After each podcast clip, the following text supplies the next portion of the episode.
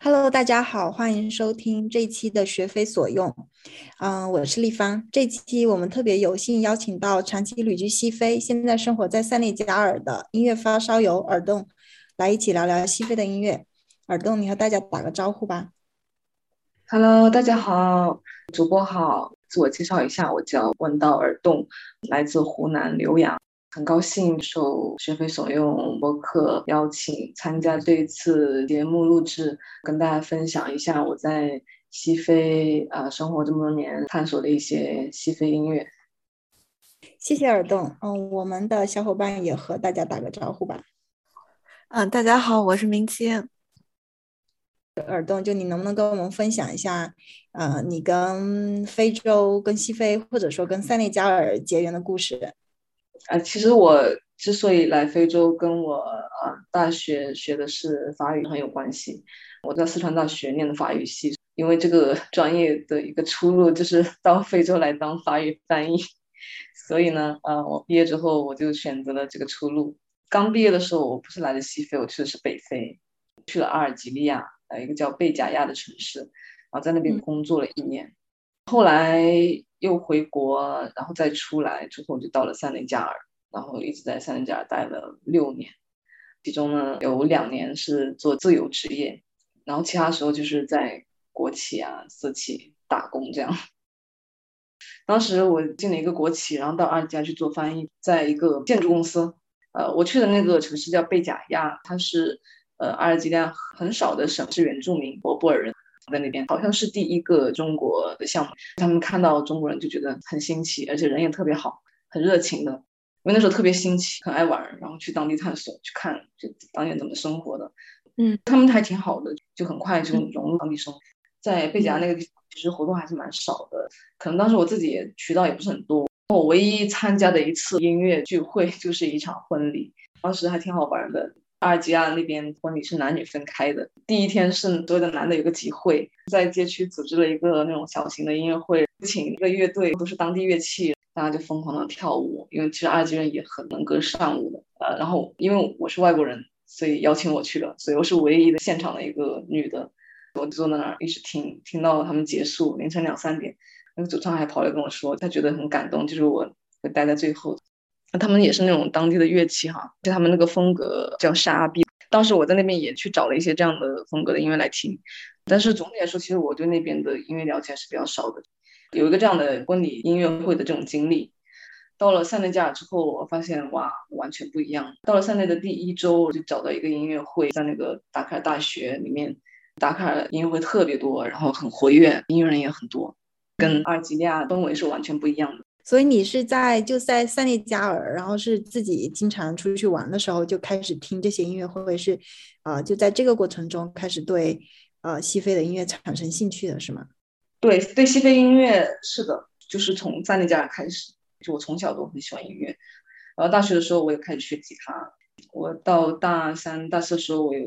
去一个叫 Life and Music 的音乐呃录音室去当助理。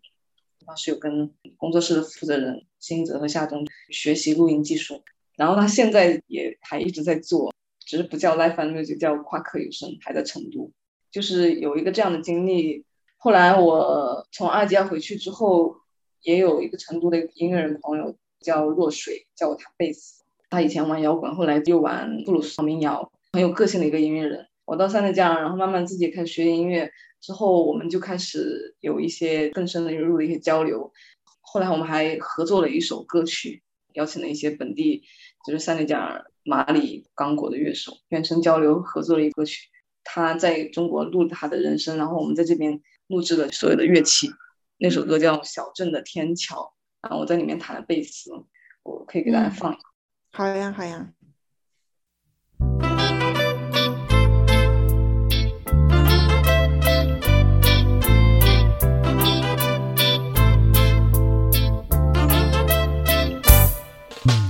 小城镇修起了天桥，对于习惯了没有斑马线的居民们来说，两秒钟就可以穿过的马路，何必要先登上几十步台阶，走过十多米走廊，再选择一个出口，沿着螺旋梯下到街对面，那多浪费时间，浪费体力，浪费感情，浪费青春，浪费墨水，浪费天然气，浪费比特币，浪费粮食，浪费公共资源。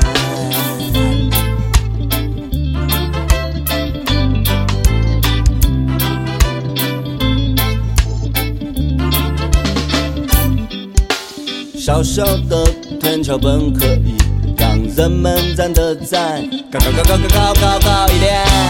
这实际上，小小的天桥只会让小小的城镇更小、更小、更小，真的好小，只有豌豆那么小，近视眼用放大镜都看不到。哦豁，你说。过过？近视眼用放大镜都看不到。啥子？哦吼，哦，近视眼用放大镜都看不到。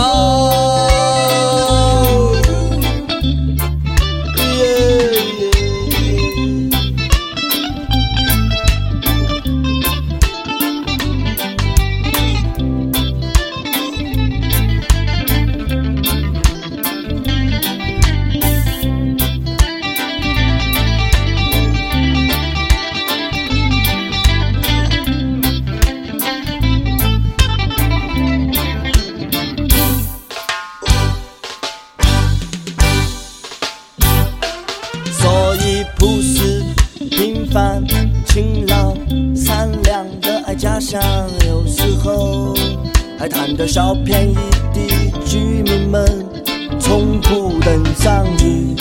依旧生活在忙碌的巨大人流之中。起来，起来，早饭，早饭，上班，上班，午饭，午饭，午觉，午觉，起来，起来，打牌，抢地主，下班，下班，接小娃儿放学，饭，再去散步，跳主人打招呼回家。洗脸洗脚漱口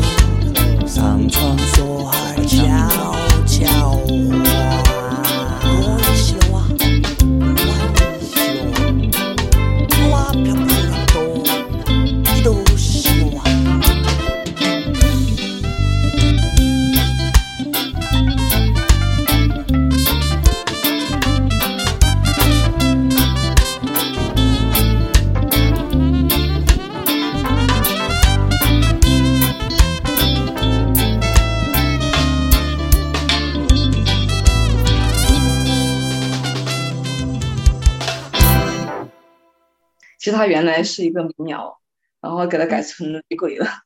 然后但是在在演出的一些就是都是当地的一些乐手是吗？对，都是我在达喀尔当地的朋友，但是他们有一些也是别的非洲国家，不是塞内加尔人，有刚果的，有马里的。到塞内加尔之后，尤其是自由职业那段时间，跟当地人交朋友，也跟很多当地乐手也交朋友了。一七年的时候，就是梁子，我不知道你们认不认识他，还是老非洲了，出了一些非洲的书，很多纪录片，对非洲非常了解。然后他一七年的时候过来找我，然后当时我们还拍了一些视频，当时也推荐了一些音乐人，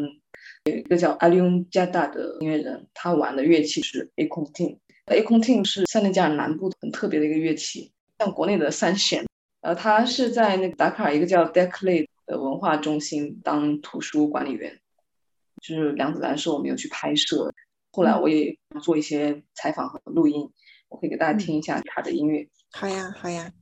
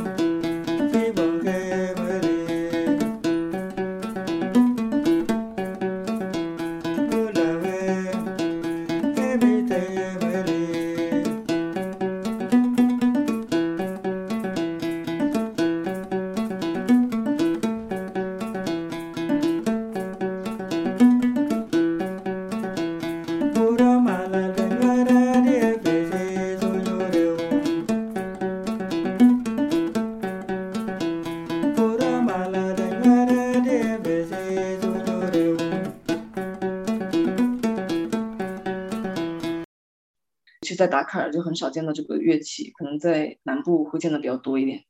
通过朋友嘛，然后就开始去了解，就是说当地人他们玩什么音乐，传统的、现代的。嗯，除了跟朋友认识这种方式，另外就是去听一些音乐会啊，或者说听一些他们当地的音乐。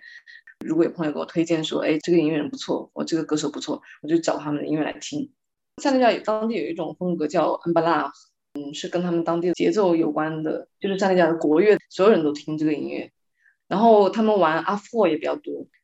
塞内加尔有很不错的音乐人，就可以列举很多很多名字。一一讲一讲吧，比如说优孙杜就是恩巴拉最受欢迎的歌手，他真的是上一个年代最出名的，一直到现在谈到塞内加尔音乐人代表，可能很多人就会列举优孙杜。他其实也做了一些呃世界音乐融合。欧玛贝呢跟优孙杜其实差不多是嗯平起平坐的，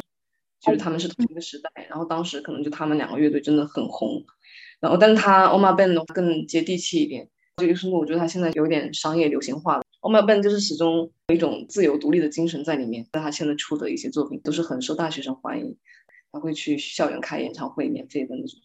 比如说像南部的都会昆代，就这个乐队，他们都四十多年了，更多是有一些根源音乐在里面，应该是来自南部，然后也有很多脍炙人口的歌曲。维斯麦洛我也特别喜欢，他的声线真的太特别了，他的风格很多元的，会吹口琴、弹吉他，他也有一些歌就在那家家喻户晓。啊，巴巴曼他也是另外一个民族，他是属于贝勒啊，贝勒族的人基本上都会听他的音乐，他也在欧美也是很知名的。苏莱曼在很有个性，超级有个性的一个音乐人，直到现在也是。就你去看他的音乐会，就他唱的东西，就是你能听懂的话，就会让你忍俊不禁。就他会开玩笑，然后他也会讲一些很严肃的东西在里面，然后但真的整个他的风格特别自由。夏洛也是，夏洛好像不是三零。但他的音乐生涯应该都是在塞内加，然后也是很受欢迎。我觉得在塞内加尔，其实大家听的流行音乐还是蛮现代化的。就像我说的那些，都是在七八十年代非常活跃的音乐人，有出很多 CD，也开了很多演唱会，对整个塞内加尔至少玩音乐的这些人的影响是非常深的。包括到现在，其实也是挺活跃的，经常也可以看他们的演出。我想问你提的这些人都是男男生吗？七八十年代这些。乐队他们的乐手啊，基本上都是男的。有一个叫阿米娜达的三年女歌手，然后她以前是在圣路易是一个卖花生的，然后后来他的声音被发掘了之后，就给他做了唱片。哇，他的音乐非常棒，他的声线，我第一次听的时候我都分不清雌雄的那种。他也参演了很多塞内加尔当地的一些电影，现在已经不再是了。像女的话，我觉得很多就是有塞内加尔的唱歌手哈。然后他们很多是那种 grill，就是我们法语就就用如果用法语说就是 grill，就他们的西非就是有 grill grill 的存在，就是他们是游吟诗人，就他们也会不同的家族，然后他们就是 grill 家族，它其实真的很特别。如果讲到这一点的话，就是口述历史的传承人，然后同时呢，也是以前就是唯一能够去接触音乐、玩音乐的一个阶层。嗯，然后，但是他不是属于，比如说贵族，然后也不是属于奴隶啊什么这种，所以说，嗯，他们这个格里欧整个在西非的存在就是非常的重要，而且在格里欧这个，呃，群体里面呢，男的都会玩乐器，乐器只能是男的来传承，然后女的呢都是唱歌，不是说没有女歌手哈，就是有很多很多，就是嗯，他们的唱法也是受格里欧影响的，你像尤苏洛，他其实就是。嗯，格里欧家族的，然后塞内加尔有很多很多唱歌非常厉害的女歌手，那些流行乐团里面可能就是女性的名字确实挺少，嗯，就是在格里欧就是这个群体里面是只有女的在唱歌。这一个是我想问一下，因为你刚才比如说你推荐的这一系列就都是老一代的，然后你说现在可能听的就流行的现代的是比较多，所以我就想问，像老一代像现在新一代就流行的这种音乐差别会很大？没有，我觉得他们是一脉相承的。现在的话，其实也有很多很优秀呀，只是说相对来说，你现在如果你要去提那些代表的音乐人，那些很经典的作品，真的就是那个年代居多。然而现在人还在听这些音乐。我想问的另一个就是格里奥，就原来可能像我自己，可能最初就是从文学开始了解到就格里奥在西非的存在，然后是更作为一种就是你刚提到的，就口头史诗传统，然后也就是相当于 古代王国的史官，但又不是官。然后可能在今天之前，我很少去想他们在当代生活中的这种位置，以及在他们当代的当音乐中的这个影响。然后结果我下午看了一下，就是马里，像我们知道的一两个，我知道有听过的一两个，我没有想到他们都是。来自格里奥家族，就最早我最早听到，比如说那个克拉音乐，这其实是英籍的，对吧？叫 Sona，然后发现原来他堂哥还是表哥是这个格里奥家族的，然后去查了一下，就发现马里奥有一个很大的叫做 Diabate，不知道是不是这么发音的一个格里奥家族，就是好多乐手，好多马里重要的音乐人都是这个家族出来的人。然后第一张克拉的这这个乐器的专辑也是他们家族出的，然后就。不知道，就格里奥的这个传统，在现在，比如说在当代生活中，还有音乐中，这个影响，能不能跟我分享一下？我觉得还挺神奇的。就说到格里奥，真的是一个很大的一个话题，就能浅浅的谈一下，因为我也没有真的去研究。其实之前我采访来自格里奥这个家族的音乐人朋友的时候，我就问过他，我们作为一个完全不了解这种社会文化的人，怎么来理解格里奥？他说，格里奥就是以前国王的参赞。他们有一些歌曲，他们家族人就会一代一代把以前的国王家族历史都保存下来，通过口头传输给他的下一代。有的是吟唱的方式，非常的悠长，然后他们在唱的时候呢，会涉及到非常非常广的内容。比如说，就是如果他知道你的姓氏是什么，他就可以把你的祖先的故事全部都唱出来。但是也不是说所有的格里奥都是国王的参赞。也有很多一部分就是，比如说去那些富人家族，因为以前你知道格里奥家族他是他是没有工作的，就他不会去从事某一职业，他们就是依附皇室啊，或者说贵族阶级，或者给别人唱颂歌，然后别人就给你钱这样。一方面他们像一个记忆库一样保存了他们民族的历史，然后另外一方面，比如说是乐器，嗯，郭哈呀，嗯，郭尼啊，有的乐器它是只属于格里奥家族。比如说像贵族那些是完全你是不能去弹那些乐器的。以前格里奥家族他的社会阶层应该不算是很高，他是不允许跟贵族通婚。流传一个话就是说，你只能生成格里奥家族的人，你不能成为格里奥。他是血脉延续的，直到现在也是这样。然后到现在，因为社会变迁嘛，自然而然很多一部分就转成音乐人了。毕竟音乐对他们家族来说是没有秘密的。像这些乐器啊，你说的国哈呀、国尼、巴拉风这，就像一个庞大的图书馆，里面有非常非常多的传统音乐。到了现代之后，他们会把它现代化。比如说最早的时候，塞内加尔啊、几内亚啊、马里亚都有传统乐团，他们都是格里奥家族的，会有弹各种传统乐器的人，女的就在后面站一排唱歌。很早很早的这种乐团形式，还有一些相应的专辑。所以到现在成为明星之后，其实你的是，就是你会受很多人追捧嘛，很大的一个这种转变。其实就跟在中国，我觉得也挺像的。你说以前艺人也是没有什么社会地位的，但是到现在的话，你如果你是一个明星，人都会来追捧你。所以就是会有这样的差别。但你提到的，比如说松纳加巴代、加巴代、古亚代、西苏果这些家族，就是你一听他的名字，你就知道他是格里奥家族。杜曼尼加巴德，因为在马里也是家喻户晓，他们都是说自己是多少代传人，你七十多代了吧？好像是。就是那他们，嗯，现在是用什么语言来唱呀？主要还是以他们自己语言为主。比如说像曼丁话里面，他们就他们自己的语言，不同的语言，也有的会唱法语啊，唱英语啊，做一些流行歌呀。你就比如说杜曼尼加巴德的儿子，就是西迪基加巴德，做的比较偏尼日利亚那种风格的那种，唱的也是那种。超级洗脑的，就是在夜店放的一些歌。西迪加贝相对他父亲来说，然后他父亲可能还是做传统音乐为主，或者说世界音乐融合的音乐。相对来说，其实他也是迈了很大一步。毕竟你想，你如果是靠这个为生的话，那现在是个大明星，对吧？就相当于他其实完全已经走出来了，在马里家喻户晓的大明星。嗯。我我我插一个不相关的，因为我下午看到，我也看到这个那个 MV 的风格都完全不一样，就那种很尼日利亚的，就旁边很多美女啊、香车啊，然后就格里奥这个家族传承下来，好像，而且他还跟他爷爷同名，对吧？就跟他爷爷是用同一个名字。就他爷爷不就是录那个第一个什么克拉乐器 CD 的其中一个乐手吗？他选的风格就这样，我觉得不能以偏概全，只是说的个人品味来说，我就不会喜欢西迪吉加拜德的音乐。但是比如说前两天有看他跟阿尔法布隆迪合作一首歌，他在那个里面的风格我还是能接受的。之前五月份的时候就在达喀尔看过他在今年那个双年展演出，今年的达喀尔双年展开幕式是他。当时演了《玛丽萨九》一个传统的曲子，就他也会弹那种传统东西，但是他会有他的个性出来。他的个性他可能就是倾向于去做大明星，但是这个不能概括他们整个格里奥家族，或者说哪怕是加巴蒂这个家族的，他只是一个个例而已。索纳加巴蒂他就是专业音乐学院出来的，那他做的音乐其实很有想法在里面，然后他表达的东西都是很积极、很正面的。嗯，所以说，我觉得这个跟个人风格是有关系的。如果他想要走这个风格的话，对吧？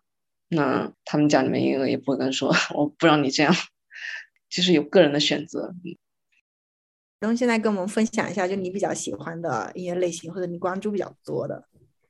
既非传统音乐，还有一些世界融合音乐多。因为我不知道自己能在这边多久，就是想尽可能的去多发掘一些这边的有意思的音乐。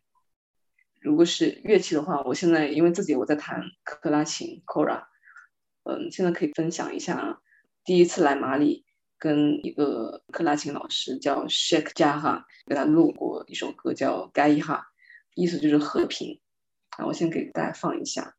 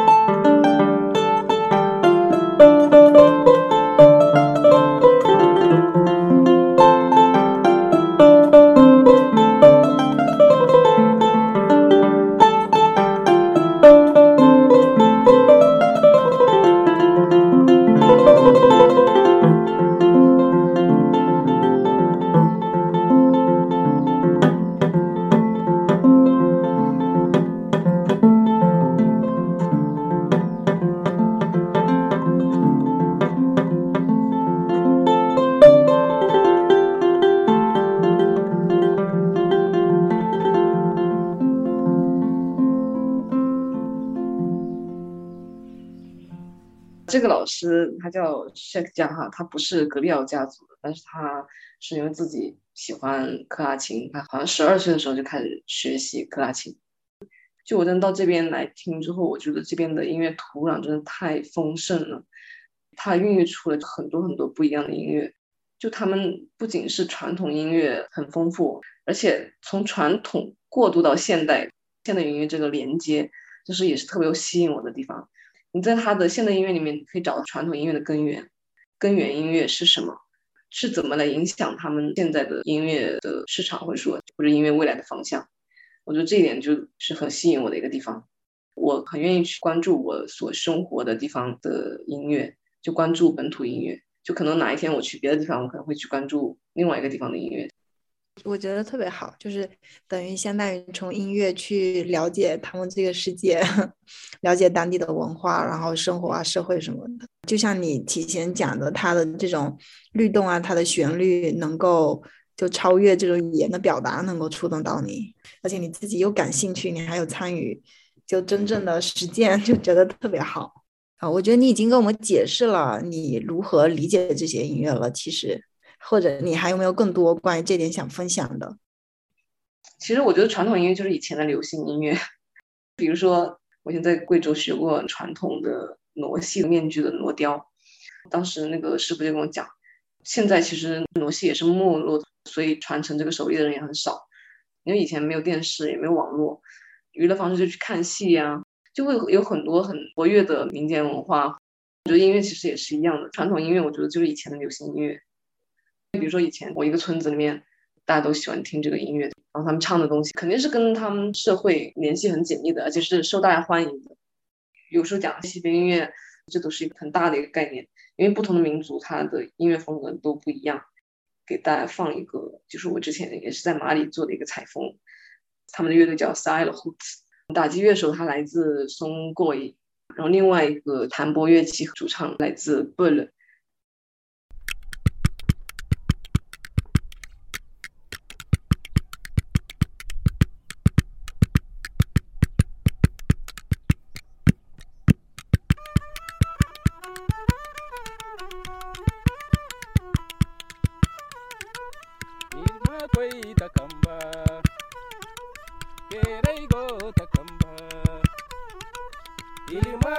ಗತಮ್ಮ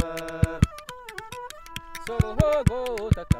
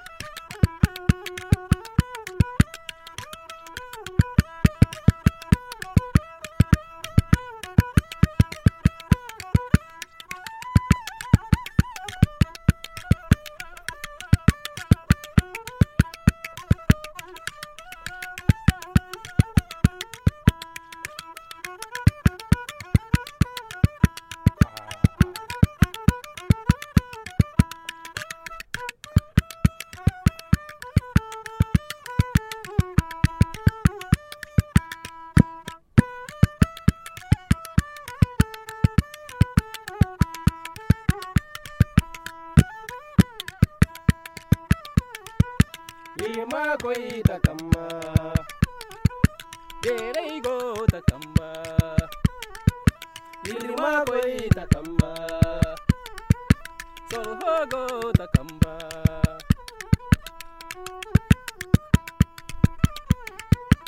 ఐబాకా ఇర్మా కొయ్యి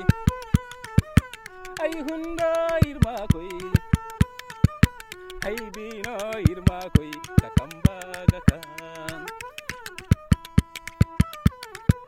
gakan koi takamba Berei go takamba Irima koi takamba Soro go takamba Ai baka irma koi Ai hunda irma koi Ai bina irma koi takamba gaka Girma ta kamba Derei go ta kamba Girma ta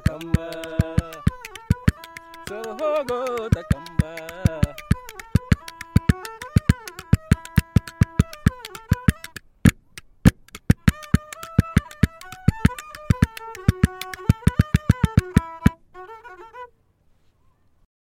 这个就是萨恩的 Hoots 乐队的音乐，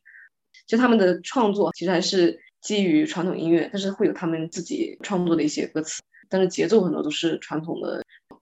嗯，那刚才你也说到，就是他们这个音乐土壤是就非常深厚的，然后他们音乐在他们日常生活中就是非常重要的。然后也许你可以给我们分享一些呃例子，就音乐在他们这种生活中的重要性。西非其实是婚丧嫁娶这些集会上，它都是需要有音乐的，比如说他会请当地的一些乐队，这其实跟中国也是一样的，我觉得。那婚丧嫁娶是敲锣打鼓的，在西非我看到塞内加尔马里，就是妈妈都会把孩子背在背上，他们说孩子听到的第一个节奏就在妈妈背上，然后妈妈用那个木棒充当食物，是孩子听到的第一个节奏。在西非挺有意思，就能看球赛呀，或者说在一些集会的场合，他们会一起唱一些民谣。南部有一首歌特别流行，它是揪蜡族的一个传统音乐。我去南部的时候，有遇到一个弹克拉琴的老师，天黑西受过，他当时就弹了这首歌，我还蛮惊讶的，因为我从来不知道这首歌原来可以在克拉琴上弹。我把它取名叫《卡萨芒瑟之歌》，因为揪蜡族生活的主要的地区是在塞内加尔南部一个叫卡萨芒斯的地区。这首歌它唱的主要内容就是，嘎扎马斯是一个好地方，季之后是丰收的好季节，大家都来嘎扎马斯吧。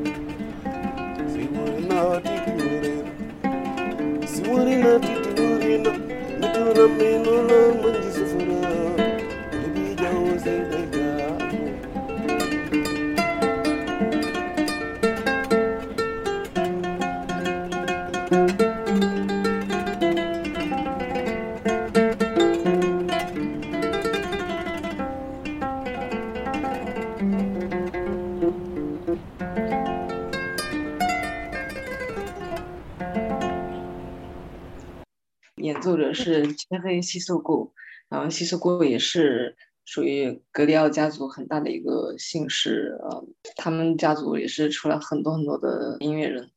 谢谢，嗯，那我们就接着往下，就是问一下耳东，那你平常你刚刚提到他们，比如说你到塞内加尔之后，其实是有很多的音乐会啊之类的音乐活动，所以你平常听音乐的主要场所，就或者去参加这些音乐会的主要场所是什么地方？然后也顺便跟我们分享一下，就整体的就大概的音乐形态、音乐行业的这个生态是如何的？平常听音乐，在文化中心各个国家的文化中心，比如说法国文化中心、德国文化中心，他们对于音乐的重视还是比较高，会去做一些音乐推广，经常会举办一些演出。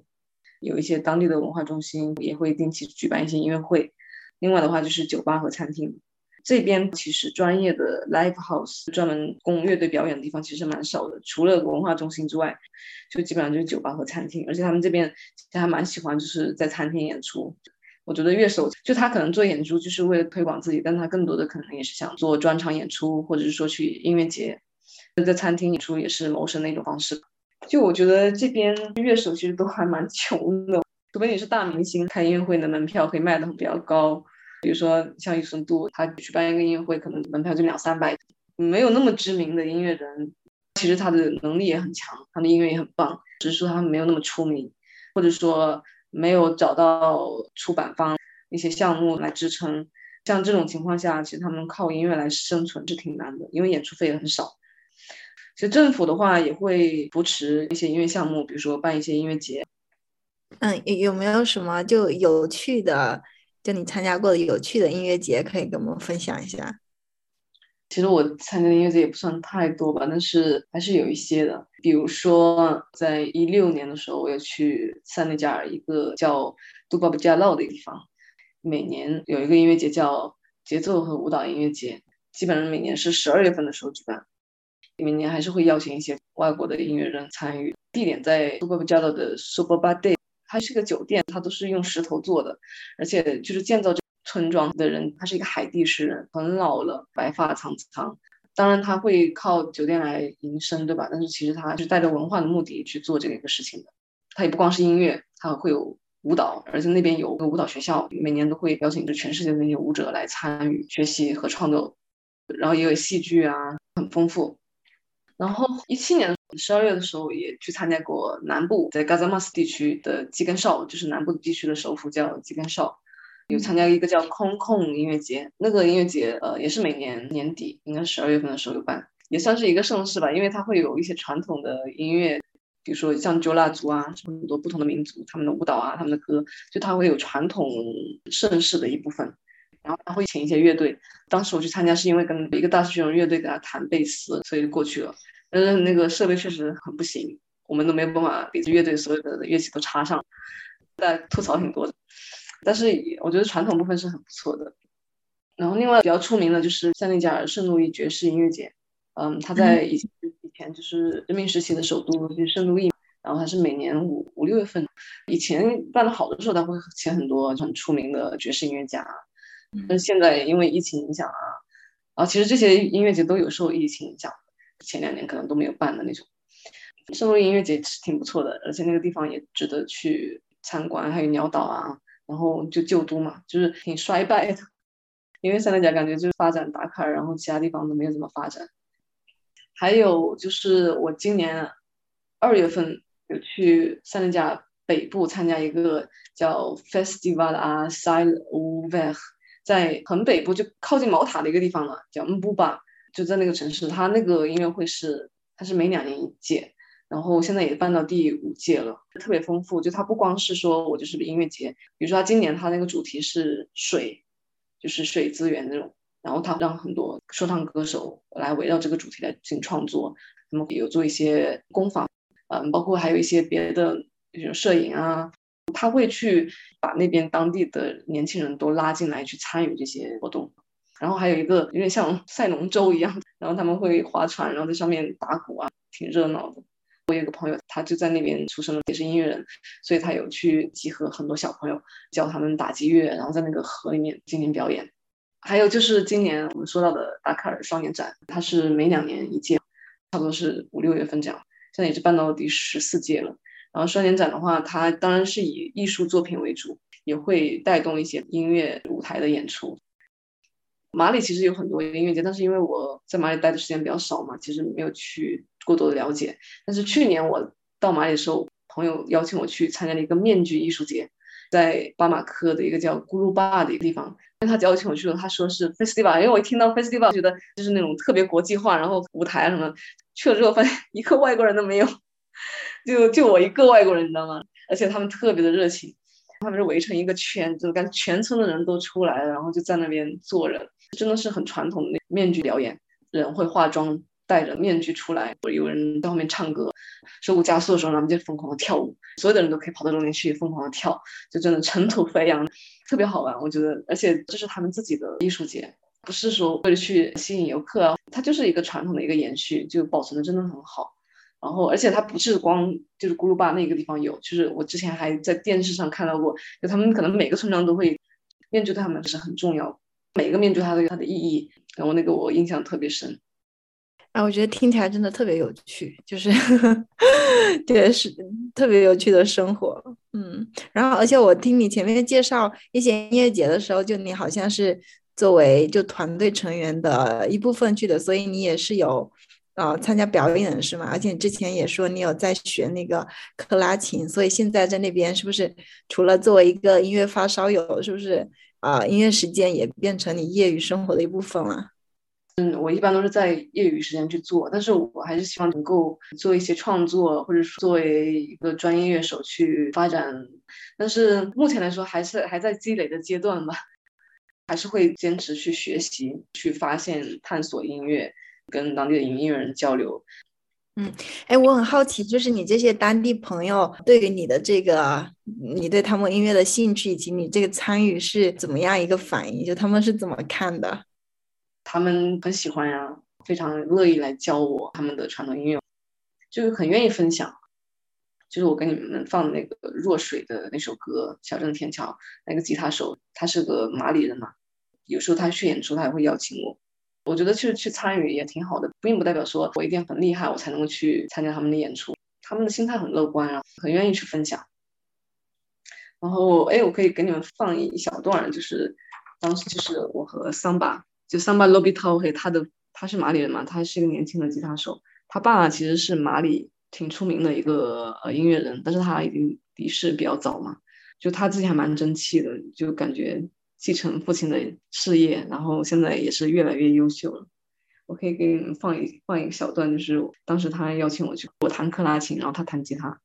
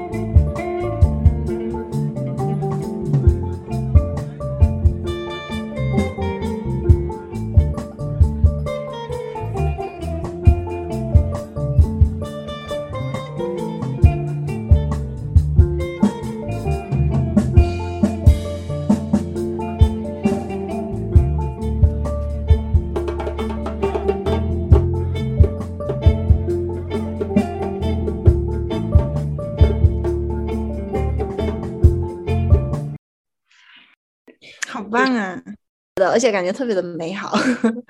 就觉得音乐也丰富了特别多。就在你真的是你你在那边的生活，然后我就在想，就除了你这个就在音乐上的实践，就你也有一些关于音乐的实践，比如说你有那个律动非洲的这个视频号，还有这个还有塞外笔记这个公众号，然后所以就想问你，是不是也有这种在有意识的想去推动一些就西非音乐在国内的这个传播呢？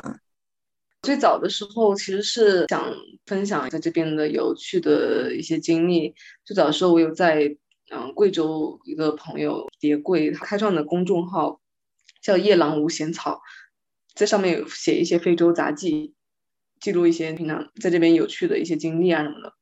后来自己很想更多的深入到音乐分享这一块，所以后来我开自己的公众号叫“塞外笔记”。然后视频号的话，那就更直接，因为我觉得文字虽然也很好，但是我觉得，比如说像三毛他写他的游记也好，那些作品，其实你很难通过他的这些文字，真正去知道实际上是什么样的。就很多其实它是存在于想象中的，可能这是文字的一种特殊性嘛，它允许有想象力在里面。音乐和影像它是更直接的，比如说我可能拍一段视频，其实大家会更。直观的知道到底这边是什么样的情况，就是这个乐手他是什么样的，然后这个场合是什么样的。我希望就是可以通过更直接的方式，而不是通过间接的这种来描述，让大家来发现我平常就是想要跟大家分享的一些东西，它是真真实实、很立体的。如果我觉得挺有意思的，我就会把它做出来，然后跟大家分享。我觉得不管怎么样，这是一种交流吧。啊，谢谢耳洞今天跟我们分享了这么多西非的音乐，还有这些有趣的经历和故事，超级精彩。就想借用明清最开始说的那句话，就希望有更多的耳朵能够停在西非的音乐上。然后最后让耳洞给我们介绍一下他自己的一首作品，我们就以这首作品结束今天的节目。谢谢，非常感谢主播的邀请。就是经历，其实真的很个人，能够跟大家分享的话，其实是很开心的。就是非洲在一定程度上也塑造了我，我很希望就是大家真的愿意，就是打开心扉去了解非洲土地和非洲人，而不是带着偏见、带着有色眼镜去看到一些表面的现象或者行为。这样的话，大家能够越来越包容和理解。因为我觉得至少非洲文化里面其实也有很精彩的一部分，也是值得学习的。然后最后这首歌叫《白日即兴》，是我自己的一个创作，在国内的时候写的一一小段话嘛，给大家谱了一个曲，请了我的当地朋友给我一起编曲了。就给我表达是对于自然、对这个世界的一种很单纯的一个热爱，能够带着简单的心去发现、探索这个世界，其实是一件很幸福的事情。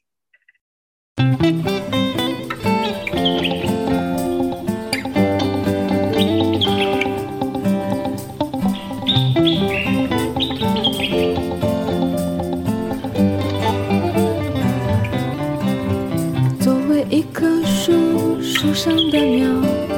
树下的蚂蚁，移动的